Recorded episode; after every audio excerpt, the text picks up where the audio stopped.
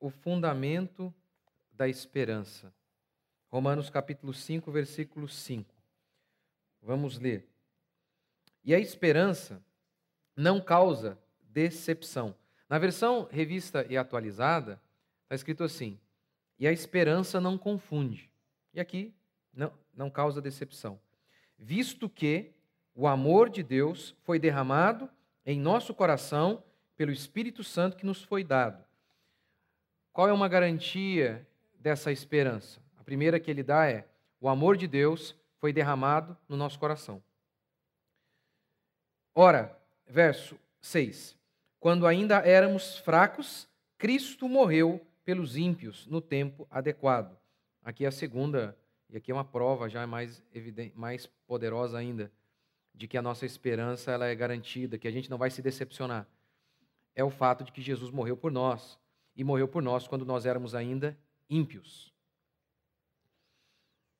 Verso 7: Porque dificilmente haverá quem morra por um justo, pois talvez alguém até ouse morrer por quem faz o bem. Mas Deus prova, ó, ele está dizendo isso, prova, é uma prova, gente. Vocês não precisam, é, é, a esperança de vocês, ela jamais será decepcionada. Vocês têm fé em Deus e que Deus há de salvá-los no último dia. Vocês têm uma garantia de que isso, isso vai se concretizar. E qual é a garantia? O amor de Deus que foi derramado no coração de vocês e, acima de tudo, a prova evidente de que Cristo morreu, sendo nós ainda pecadores. Verso 8: Mas Deus prova o seu amor para conosco ao ter Cristo morrido por nós quando éramos pecadores. Assim, agora justificados pelo seu sangue, muito mais ainda seremos por ele salvos da ira. Porque se nós, quando éramos inimigos, fomos reconciliados com Deus pela morte de seu filho, muito mais estando já reconciliados, seremos salvos pela sua vida. E não somente isso, mas também nos gloriamos em Deus por meio de nosso Senhor Jesus Cristo, pelo qual recebemos agora a reconciliação. Até aí. Albert Camus, um filósofo existencialista ateu, ele disse o seguinte: A única pergunta realmente importante em se tratando de filosofia e obviamente de toda a existência é sobre o suicídio é se a vida ela vale a pena ser vivida ou não. O que ele está querendo dizer é o seguinte: existe sentido na existência? Porque se não existe sentido na existência, por que não meter uma bala na cabeça? Pois bem, para Camus, a vida não tem sentido. Ele chama a existência de absurda. Uma existência absurda para Camus é uma existência que não tem sentido algum. E por que não tem sentido algum? Porque Deus não existe, obviamente. E diante desse caos, desse absurdo que é a existência, sem propósito, sem unidade, Cami diz que muitas pessoas optam, em primeiro lugar, pelo suicídio físico, mas em segundo, pelo suicídio intelectual, não podendo lidar com a angústia que é a existência.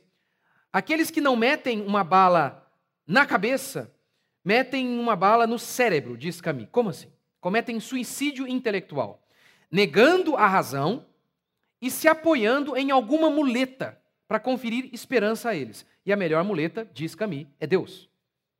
A muleta dos fracos. Eles concebem então a ideia de que existe Deus, para daí então terem esperança e assim encontrarem propósito no meio de uma existência caótica como a nossa. Por exemplo, quando morre alguém, se você tem Deus, você tem esperança. Se você lida com o sofrimento, na perspectiva de que Deus existe, que Deus ama você, de que tudo coopera para o seu bem, você supera aquilo. É o que Cami diz, está vendo? Vocês criam Deus para ter esperança. Ora, Cami obviamente está errado, mas aqui ele define algo interessante. Ele define algo interessante. A esperança é a maneira de suportar, de escapar, de enfrentar este mundo sofrido. Sofrido. No mito da caixa de Pandora, os deuses puniram os homens e Pandora ela abriu a caixa que não era para abrir, saíram todos os problemas e os sofrimentos do mundo. E ela fechou, restando apenas a esperança, daí que vem, a esperança é a última que morre. O provável sentido da história é que se a gente guarda a esperança conosco, a gente consegue enfrentar todos os problemas que saíram pelo mundo. A gente consegue enfrentar o sofrimento que é a existência. E a gente concorda? Os pagãos acertaram aí. A Bíblia diz que Moisés, Moisés, ele preferiu sofrer no deserto com o povo de Israel a usufruir prazeres momentâneos nos palácios de Faraó. Por quê?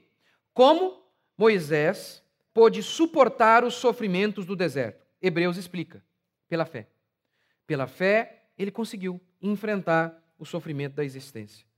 Por isso, o texto de Romanos é sobre esperança, é sobre certeza dessa esperança, é sobre o amor de Deus, é sobre também sofrimento, como eu preguei semana passada. Semana passada eu falei sobre isso, esse é o contexto aqui. Paulo diz: Nós nos gloriamos nas próprias tribulações. Eu vou falar sobre dois princípios, basicamente, duas ideias que eu vou falar aqui hoje. Primeiro, a gente pode ter certeza da nossa esperança? A gente pode ter convicção de que somos de Deus, de que somos salvos, de que estaremos com Cristo, não importa o que aconteça? Segundo, essa certeza se baseia em quê? De onde procede a nossa certeza? Ela está baseada em quê? Então, primeiro, a esperança é certa. Paulo diz aqui no versículo, capítulo 5, versículo 5, a esperança não causa decepção. Você não vai ficar esperando a vida inteira e no final de seus dias chegar lá e descobrir que não há nada. Ele diz: a esperança não causa decepção. Na reversão revista atualizada, a esperança não confunde. Você não sabe, você não está como os ímpios, que não sabem o que vai acontecer, que estão confusos em relação à vida após a morte. Nós não estamos confusos de maneira alguma. Calvino, comentando esta passagem, diz assim: ela tem a salvação como um fato consumado. A esperança tem a salvação como um fato consumado. Ela não duvida, não titubeia, não vacila, é firme. Em Filipenses capítulo 1, versículo 6, Paulo diz: Eu estou plenamente certo de que aquele que começou boa obra em nós é fiel para completar. Paulo não diz, eu acho, eu, eu acho que vai dar certo. Eu tenho muita, muita Positividade, eu não vou falar esperança, porque para nós em português, o esperança dá essa ideia de, olha, é, há uma boa chance, né? Não é o contexto de esperança aqui. Esperança aqui é convicção. Esperança aqui é certeza plena. É sinônimo aqui de fé, obviamente. A esperança não confunde. Paulo diz: Eu estou plenamente convicto de que aquele que começou uma boa obra em nós, ele vai completar. Os discípulos eles tinham certeza de, de sua salvação.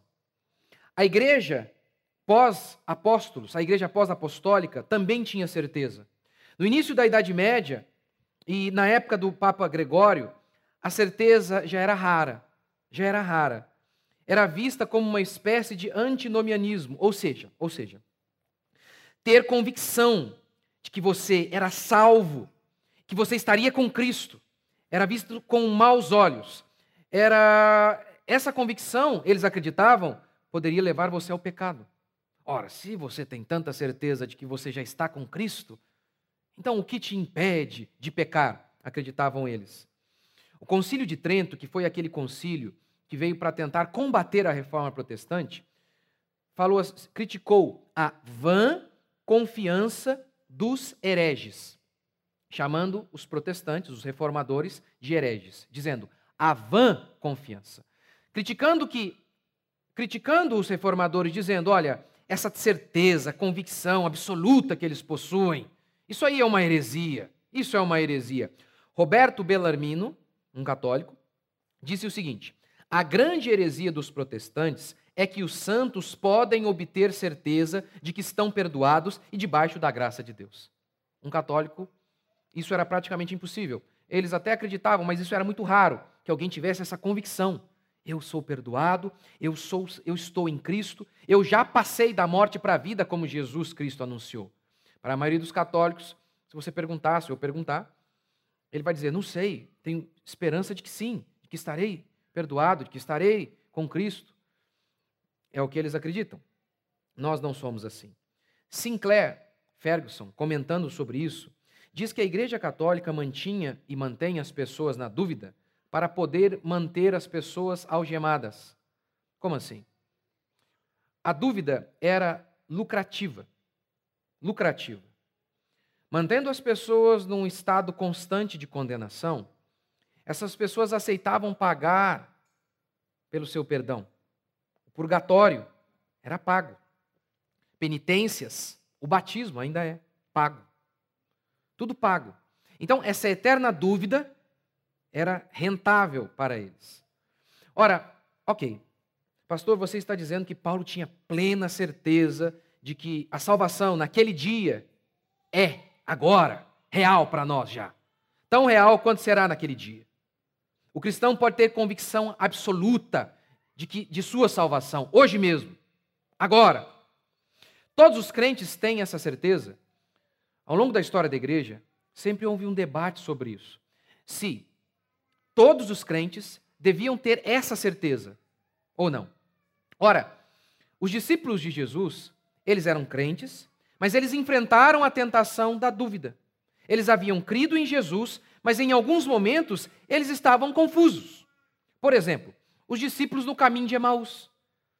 Jesus se encontra com eles, Jesus não se revela a eles, e Jesus pergunta: O que vocês estão conversando? E eles começam a dizer: Você não sabe? Nós tínhamos esperança de que o redentor de Israel estava aí, mas ele foi derrotado. Nós tínhamos a esperança. Ou seja, parece que não tinham mais. Estavam ali num período de, de dúvida, de conflito. E aí então diz o texto bíblico que Jesus se revela a eles, seus olhos se abrem e eles então voltam a enxergar as coisas corretamente. A certeza, a convicção retorna. Então, mesmo crentes genuínos podem passar momentos de dúvida em relação à sua salvação. Eu não estou falando dúvida em relação ao Salvador. Não dúvida de que Jesus salva.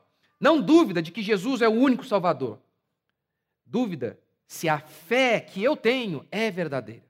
É disso que eu estou falando. Nas Institutas, Calvino disse o seguinte, falando sobre os cristãos: ao receberem a graça de Deus para consigo, não só são tentados por inquietude, ou seja, são tentados a, a pensar: será? Será mesmo que eu sou de Cristo? Mas até a miúde tremem de gravíssimos temores. Ou seja, nós podemos ser tentados em, nossa, em, em, em relação à certeza de nossa salvação. Mas, se temos uma esperança que não decepciona, como vencermos essas tentações que tentam nos gerar, que tentam gerar em nós dúvida? Nós devemos andar, e esse é o padrão, a fé é o firme fundamento, diz Paulo. A fé é o firme fundamento. Esse é o desejo de Deus que tenhamos convicção de que somos de Deus, de que somos salvos, de que nada e nem ninguém podem nos separar do amor de Cristo. Nenhuma tribulação, nenhuma dificuldade, nenhum rei poderoso, nenhuma doença, nada e nem ninguém.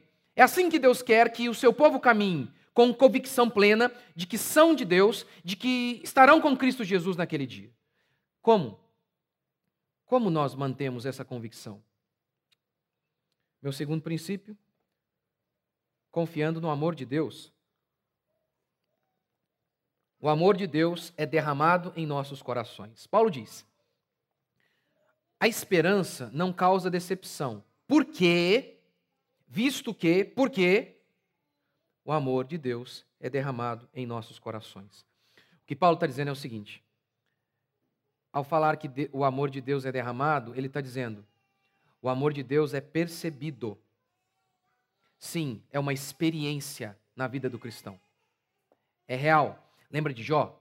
Antes eu te ouvia, eu te conhecia de ouvir falar, agora os meus olhos te veem. Ou seja, para mim não é apenas algo que fica aqui na minha mente como fruto de fé, de algo inatingível. Não, é real. É uma experiência. O cristão genuíno, ele tem a experiência de se perceber como alguém amado por Deus. É uma convicção que nos é dada de que estamos debaixo do favor de Deus. É real, é real. Aquilo que Deus disse do céu para Jesus: Eis o meu filho amado em quem me comprazo. O crente ouve isso de Cristo, no seu ser, no seu interior, como, como algo miraculoso e dado a nós por meio do Espírito Santo de Deus.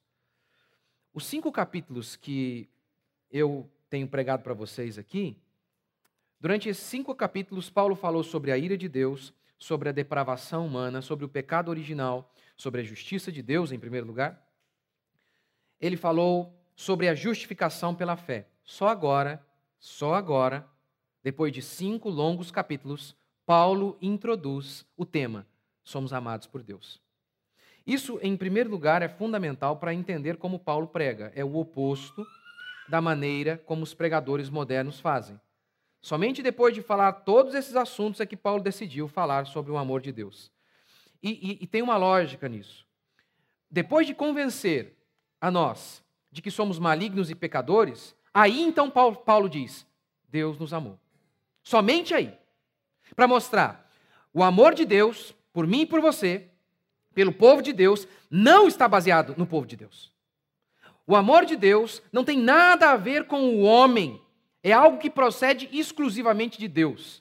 Não tem nada a ver, não é porque Deus viu alguma coisa de bom em você ou em mim. Para Platão, amor é desejo, desejo por aquilo que falta. Isso não tem nada a ver com Deus em relação a você. Porque, primeiro, que para Deus não falta nada. Não falta nada. Segundo, você não é atrativo, você não era atrativo a Deus, visto que eu e você nascemos em pecado, somos injustos. Totalmente injustos, e Deus é a pura justiça. Ou seja, o amor de Deus por nós não se enquadra em todos os parâmetros deste mundo. O amor de Deus é algo totalmente singular, especial e fantástico.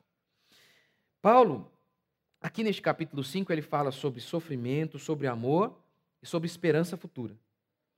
Por conta do sofrimento, quantas vezes você pode duvidar, duvidar do amor de Deus? Porque lembra, semana passada eu preguei para vocês, Paulo diz: "Nós nos gloriamos no, na tribulação". Ele acabou de dizer isso aqui no, no capítulo 5. No versículo 3. Durante um período de dificuldade e de sofrimento, nós somos tentados a achar que Deus não nos ama. Nesse momento, a sua esperança pode vacilar. Está vendo? Porque aqui, ó, tribulação, amor de Deus e esperança. Tribulação, amor e esperança. Em meio ao sofrimento, a sua esperança pode vacilar, porque você pode ser tentado a achar que Deus não te ama. O que é um absurdo, heresia, loucura, mentira, engano. De maneira alguma, de maneira alguma, os sofrimentos são uma indicação de que Deus nos abandonou, de que Deus não nos ama. Ora, o sofrimento, como Paulo diz, ele também é visto quando o mundo nos persegue, por meio do ódio que o mundo tem contra nós. Por que é tão importante a ideia do amor de Deus? Jesus disse que nós seríamos odiados por todo mundo. Como nós podemos não perder a esperança quando sofremos a perseguição e o ódio dos ímpios, sabendo que Deus nos ama. Se sabemos que Deus nos ama, que o amor de Deus foi derramado em nós, nossos corações pelo Espírito Santo, ainda que o mundo inteiro nos odeie, ainda assim não nos sentiremos órfãos, não nos sentiremos desamparados. E preste atenção, porque muitas vezes, principalmente hoje, que os jovens fazem aniversário, mas nunca amadurecem, eles pensam muito na, no amor de Deus como algo apenas. É, estilo paixão juvenil, sabe? Não, isso aqui é uma experiência real, substancial e constante. Não é um arrepio. É, é uma convicção de que você está debaixo do favor de Deus, ainda que você esteja passando necessidade, ainda que o mundo caia ao seu redor. Mil à minha direita, dez mil à minha esquerda. Eu sei, Deus me ama, eu estou aqui debaixo do favor de Deus. É uma experiência que não tem a ver com como os evangélicos modernos pensam, um arrepio, uma, um sentimento de uma paixão pueril. Não é, mas é uma convicção plena do amor de Deus por nós. Quem é amado por Deus não se importa em ser rejeitado pelo mundo inteiro. Pelo mundo inteiro. Isso pode ser visto por meio de um exemplo: Estevão. Estevão está pregando a verdade.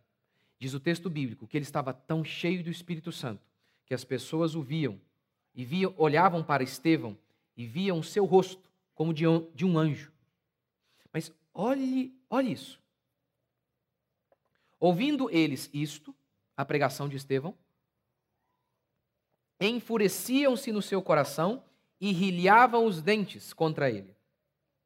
Essa é a situação de Estevão. Como o mundo está em relação a Estevão? Com ódio. E aqui eles pegaram em pedras e mataram Estevão. Mas, tá vendo?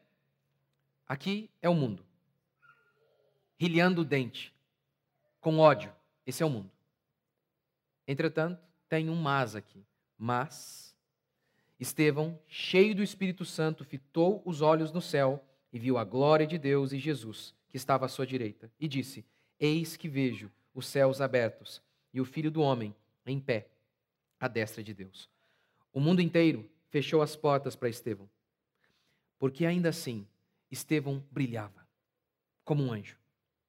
Porque, mesmo diante do ódio visceral, absurdo de todo o mundo, que pegou em pedras, como, diante desse cenário, de ódio explícito contra você, o seu rosto pode brilhar. O amor de Deus é derramado em nosso coração pelo Espírito Santo de Deus. É por isso que um cristão, ainda que seus pais não tenham dado o amor necessário, ainda que o mundo inteiro tenha o rejeitado, o cristão não se sente desamparado. O cristão, falando em linguagem do século 21 de nossos dias, o cristão, ele não, ele não é mimizento. Ele não é complexado. Como alguém que tem a experiência real, é experiência, de ter o amor de Deus em si, pode sentir falta do amor de alguém. Como alguém que tem esse dom de Deus, de ser alimentado pelo próprio Deus, como Jesus disse, de, de beber do próprio Cristo. Aquele que crer em mim terá dentro de si uma fonte a jorrar, de modo que nunca mais vai sentir sede. Como nós podemos estar sedentos daquilo que o mundo tem para oferecer? Não precisamos. Não precisamos. O ser humano, ele precisa de amor, assim como a corça anseia por água. É uma necessidade básica para a existência humana. Porque nós não somos apenas matéria, nós somos espírito, nós somos alma. E a alma humana carece disso, de amor. É por isso, por exemplo, quando você você está desanimado e alguém dá uma palavra de ânimo, que às vezes às vezes nem é uma palavra, às vezes é um abraço. Quando você perde um parente próximo, uma pessoa querida, e alguém simplesmente por ir ali ao velório, às vezes sem falar nada, dê um abraço. Isso é tão significativo. Eu falo porque eu já fui em, em velório em que não havia ninguém. Eu, que não havia perdido ninguém, quase fiquei em depressão. Chegar no lugar vazio. O calor humano. Como que isso anima? Como que o amor nos mantém?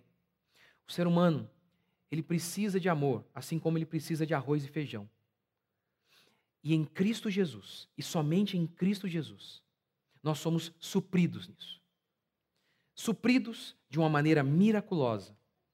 É um dom de Deus, é a graça de Deus sobre nós. O amor de Deus foi derramado em nossos corações pelo Espírito Santo. Você crê? Você tem a experiência?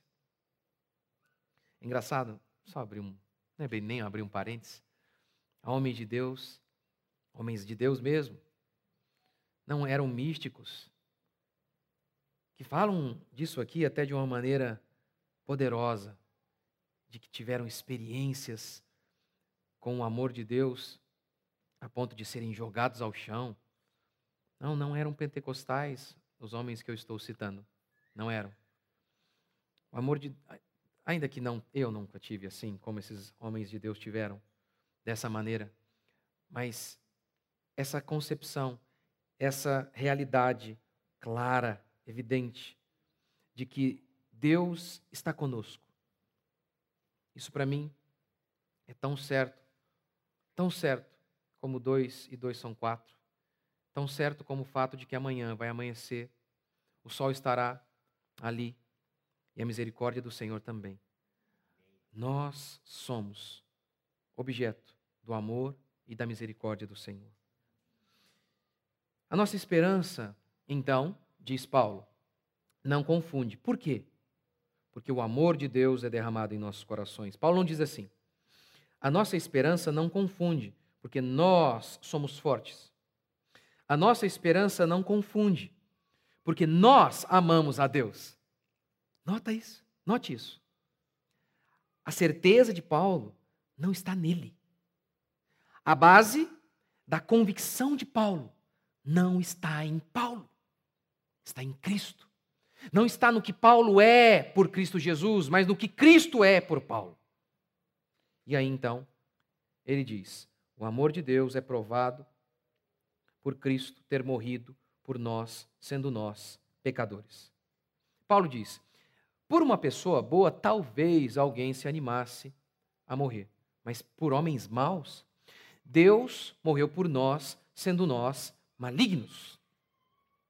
Ora, em primeiro lugar, isso aqui é para dizer para você o seguinte: a esperança não confunde, não é? Pois bem, como vocês me ouvem e ouvem e ouvem, a fé cristã não é um salto no escuro. A nossa fé está baseada na morte e ressurreição de Jesus Cristo que foi testemunhada por apóstolos que perderam tudo, alegando que viram Jesus morto na sexta e ressurreto no domingo. Então, a nossa esperança está baseada nisso, na morte de Jesus. Mas não apenas isso.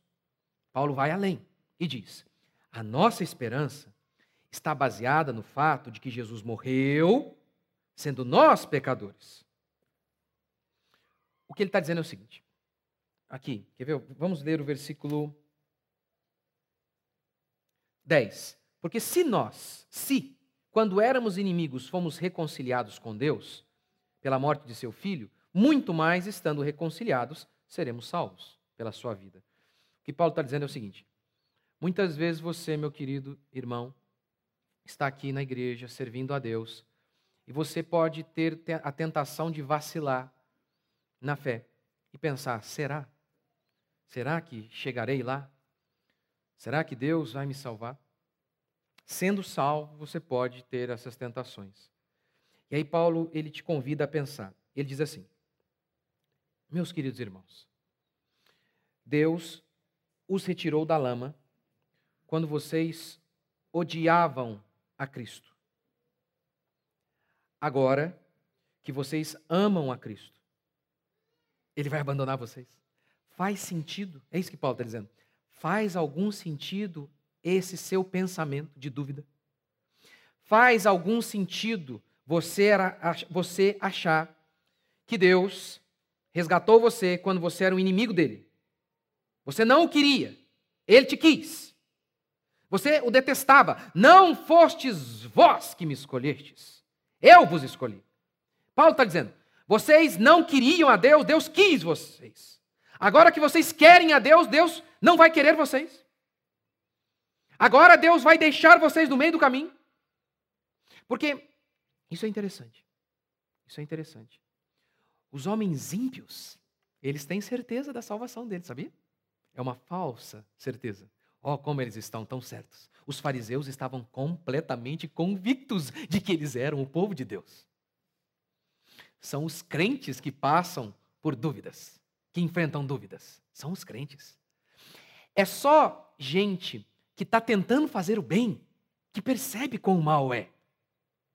Os ímpios nem percebem quão depravados são. Sabe por quê?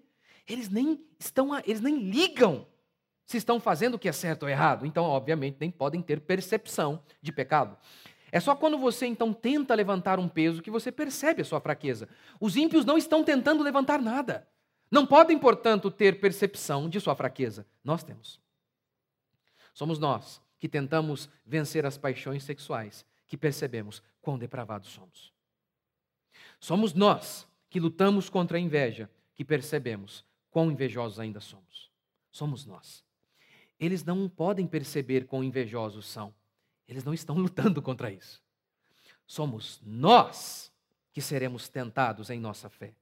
E nesse momento, nesse momento, Paulo chama você a pensar de maneira lógica e diz: faz sentido, meus queridos irmãos, que Deus não ame vocês agora? Vocês estavam indo em outro caminho. Vocês estavam indo num caminho contrário a Deus e Deus os resgatou. Agora que vocês estão aqui se esforçando para seguir o caminho de Deus, Deus vai abandoná-los? Não faz sentido. Ele vai repetir isso com outra linguagem em Romanos 8. Eu estou bem certo, nem a morte, nem a vida, nem as coisas do presente, nem do passado, nem qualquer outra criatura, nem as potestades, nem qualquer outra criatura poderá nos separar do amor de Deus que está em Cristo Jesus. É isso. Ele vai apenas repetir com uma outra linguagem, mas é a mesma coisa. Eu estou plenamente certo. Aquele que começou uma boa obra em vocês, ele vai completar. Assim, a nossa esperança não confunde, não se decepciona, porque está baseada em Deus no que Deus é, não no que nós somos. Vocês conseguem perceber o quanto isso é fundamental? O quanto Paulo é realmente inspirado por Deus ao colocar sofrimento, amor de Deus e esperança no mesmo pacotinho? Porque, diante dos sofrimentos, somos tentados a perder a esperança ao achar que Deus não nos ama. Por isso, Paulo então define bem: nos gloriamos nas tribulações, a esperança não confunde. A nossa esperança em Deus não há de nos decepcionar, porque está baseada no amor de Deus por nós. E o amor de Deus por nós não significa que não iremos passar momentos de sofrimento, mas significa dizer que, mesmo em meio a eles, Deus estará conosco. Que, mesmo em meio aos sofrimentos mais profundos, Deus estará trabalhando na vida de seu povo. Por isso, eu e você podemos ter a mesma convicção que os nossos irmãos, os apóstolos e os discípulos, lá do início da, da era cristã, eles tiveram. Nós podemos. Nós podemos falar como Paulo: Eu estou plenamente certo. Nós podemos dizer como ele. Nós podemos sim ser acusados, muito bem acusados, pela Igreja Católica da nossa vã confiança, como eles dizem. De nós termos convicção plena de que estamos em Cristo e de que ninguém pode nos arrancar deste estado. Sim, assumimos, cremos e temos certeza plena sobre isso. Você também tem? Vamos ficar de pé?